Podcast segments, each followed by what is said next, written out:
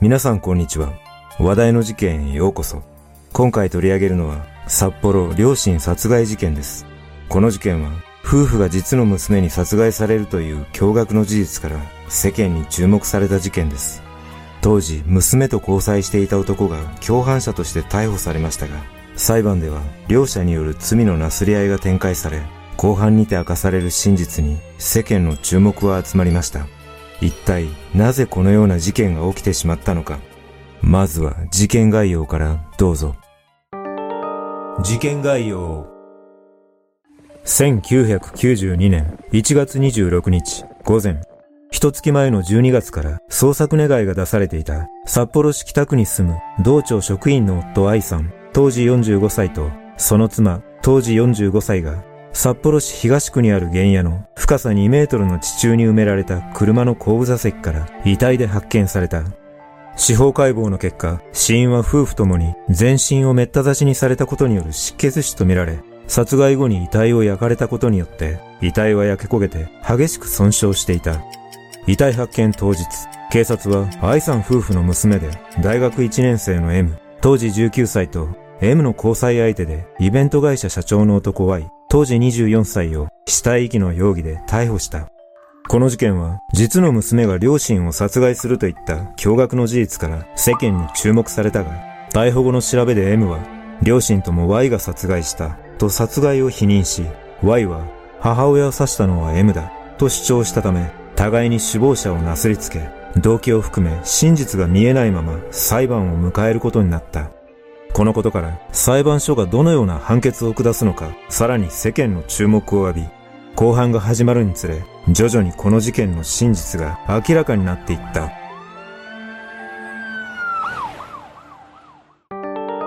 二人の出会い。1991年5月下旬頃、M がコンパニオンのオーディションの面接を受けた際、Y が面接官だったことから二人は出会った。面接時、Y はプロダクション社長を名乗り、副社長はフランス人と話し、会社の取引先として大手航空会社や企業などの名前を挙げるなどしていたが、会社の実態は従業員が一人もいない休眠状態同然の会社だった。M はそんな経営状態とも知らずコンパニオンに採用されると札幌市内にある Y の自宅兼事務所に出入りするようになった。そんなある日、M は Y に睡眠薬を飲まされ眠っている間に性的暴力を受けたが、M はなぜか Y に惹かれ、当時交際していた男性の子供を身ごもっていたにもかかわらず、Y と交際を始めると、交際2ヶ月後にその子供を下ろした。そして、同年8月頃、M は両親に、リゾートホテルで泊まり込みのバイトをすると偽り、Y の自宅兼事務所で同棲を始めたが、Y の会社経営が行き詰まっていたことから生活費を工面するため、M はホステスのバイトで生活費を稼ぎ、二人の生活費に充てていた。同棲を始めて一月ほどが経った頃、Y との同棲が M の両親にバレると、M の父親が二人の居場所を突き止め、同棲するマンションを訪れたことをきっかけに Y は激怒し、M に対し、お前の親は常識がない。もう許さん。消してやる。と口走るようになったという。やがて Y の言動は常軌を逸し始め、Y は M に人を殺さなければ金持ちになれないと口走るようになると、あろうことか M の両親を殺害する計画を提案するようになった。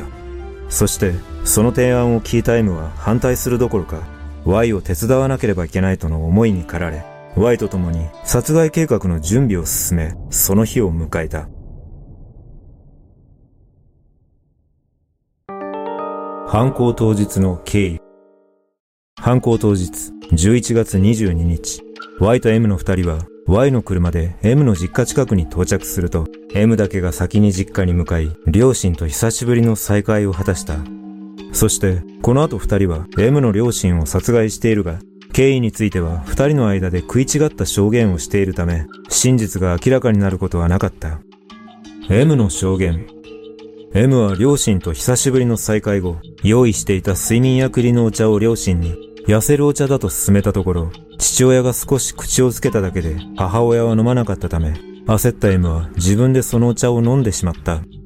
午後11時頃、両親が2階寝室に向かった後、午後11時半頃に Y が実家の玄関から入ってくると、睡眠薬入りのお茶を両親に飲ませるのを失敗したこと、そしてこの計画にもう関わりたくないことを伝えると Y は怒り出し、もう終わりにしたいと考えた M は一人2階の自室に向かい就寝した。しかし、Y が部屋に訪れ、計画を続行するよう促された上、過去に Y に撮られた裸の写真や SM プレイのビデオをばらまくと脅されたため、仕方なく従うと、包丁とネクタイを Y から渡され、両親の寝室に向かった。両親の寝室に向かうと、Y が父親に向かって包丁を振りかぶる仕草をしたかと思うと、嫌な音とともに父親のいびきが止まり、その後、Y は母親に馬乗りになると何度も包丁を振りかざしていたため、M はその場から離れ、部屋から出て行ったと証言した。Y の証言。午後11時半頃、M の手引きで勝手口から両親宅に入り、今でバッグからネクタイを取り出していると、M が台所から包丁2本と手拭いを持ってきた。その後、犯行になかなか踏み切れないまま M の部屋で過ごし、翌23日午前1時頃に両親の寝室に二人で向かうと、Y が父親の枕元に近づき、首にネクタイを巻きつけようとしたがうまくいかず、それを見た M が包丁で刺す仕草をしたため、Y は包丁を手にして再び父親に近づくと、M も包丁を持って母親に近づき、合図とともに同時に包丁を振りかざした。すると、母親が悲鳴を上げたため、驚いた M は一旦部屋を出て行ったが、Y が母親に馬乗りになって包丁で刺していると、M が再び部屋に戻ってきて、母親の足を押さえつけていたと証言している。このように、二人の証言が食い違っていたことから、どちらかが偽証していることが明らかになった。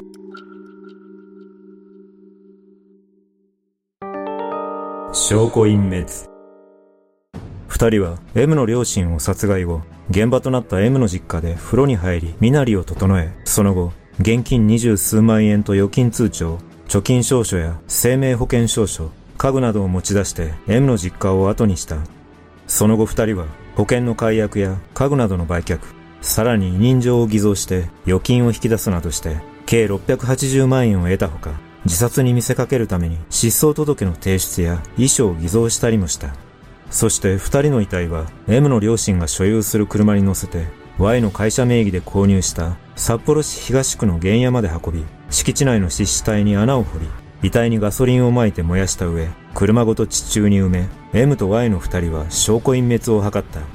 しかしその後、二人は死体遺棄容疑で逮捕され、Y は M の両親に対する強盗殺人、死体遺棄及び詐欺罪などで起訴され、一方 M は事件当時未成年だったことにより家庭裁判所に送致されたが、刑事処分相当として検察に逆送致され、二人は分離公判としてそれぞれの裁判が開かれ、罪のなすり合いが展開されることとなった。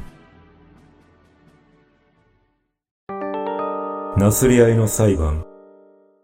二人の分離公判では、殺人と死体遺棄の外形的事実については、大筋で二人に争いはなかったものの、殺害計画の立案や事前準備、実行における二人の役割分担、当初の計画だったネクタイによる考察を変更して包丁による視察を誰が決定したのかなど主導性に関する重要な事実をめぐって二人の主張はことごとく対立した M の裁判 M は両親を殺害したことを認めたが、弁護側は、首謀者は Y であり、M は Y からの洗脳と行為支配により、心神喪失に陥っていたとして無罪を主張した。これに対し検察側は、M は Y に従属的な立場で、首謀者が Y であることは認めたものの、二人の命を奪った結果は重大だとして、無期懲役を求刑した。また M は、犯行に加わらないと、お前の裸の写真をばらまくと、Y に脅されたと供述していたが、警察が押収した物品からは、そのような写真は出てこず、さらに Y から変態的な性的行為を強要され、継続的に暴力を受けたとも証言していたが、Y の鑑定結果からは、そのような傾向はなかったことが判明した。その結果、1992年3月29日、札幌地裁で判決公判が開かれ、M に対し休刑通り無期懲役が言い渡され、弁護側は判決を不服として控訴したが、M は両親に償いをしたいとの理由から控訴を取り下げ、無期懲役が確定した。Y の裁判。1992年4月20日、札幌地裁で初公判が開かれ、Y は M の両親を殺害したことを認めたが、殺害を計画したのは M だと主張し、M との愛を失いたくないとの思いから犯行に加わっただけだとして、首謀者は M であると主張した。しかし、検察側は Y を首謀者と位置づけ、重大な結果を生じさせながら M に責任転嫁しているとして死刑を求刑した。その後の判決公判では、二人の命を奪った結果は重大としながらも、すでに M に無期懲役が言い渡されていたことから、共犯者間の刑の均衡を考慮し、Y に対しても無期懲役が言い渡された。この結果に、検察側、弁護側は双方が不服として控訴したが、全て棄却され、Y の無期懲役が確定し、この事件は幕を閉じたが、結局、二人の証言のどちらが真実なのかは明らかにされることはなかった。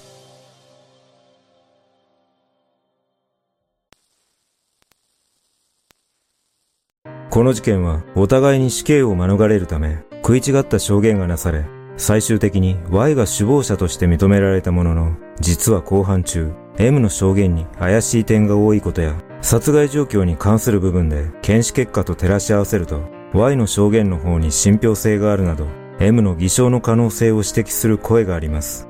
犯行動機についても、結局、うやむやのまま終わっている点は否めず、裁判所は会社経営が悪化した Y が財産目当てで観光したと見るのが自然としていますが、Y は両親と仲が悪かった M が提案し、会社は順調だったと述べ、一方で M は財産目当てで Y が提案し、Y の暴力で逆らえなかったと主張しています。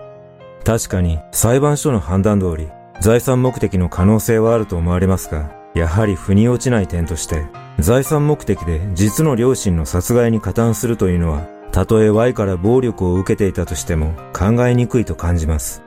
M が自ら両親に刃物を振りかざす姿を想像すると、Y の証言通り、両親を殺してもいいと思うほどの何かしらのわだかまりが存在すると考えるのが最も自然のような気がします。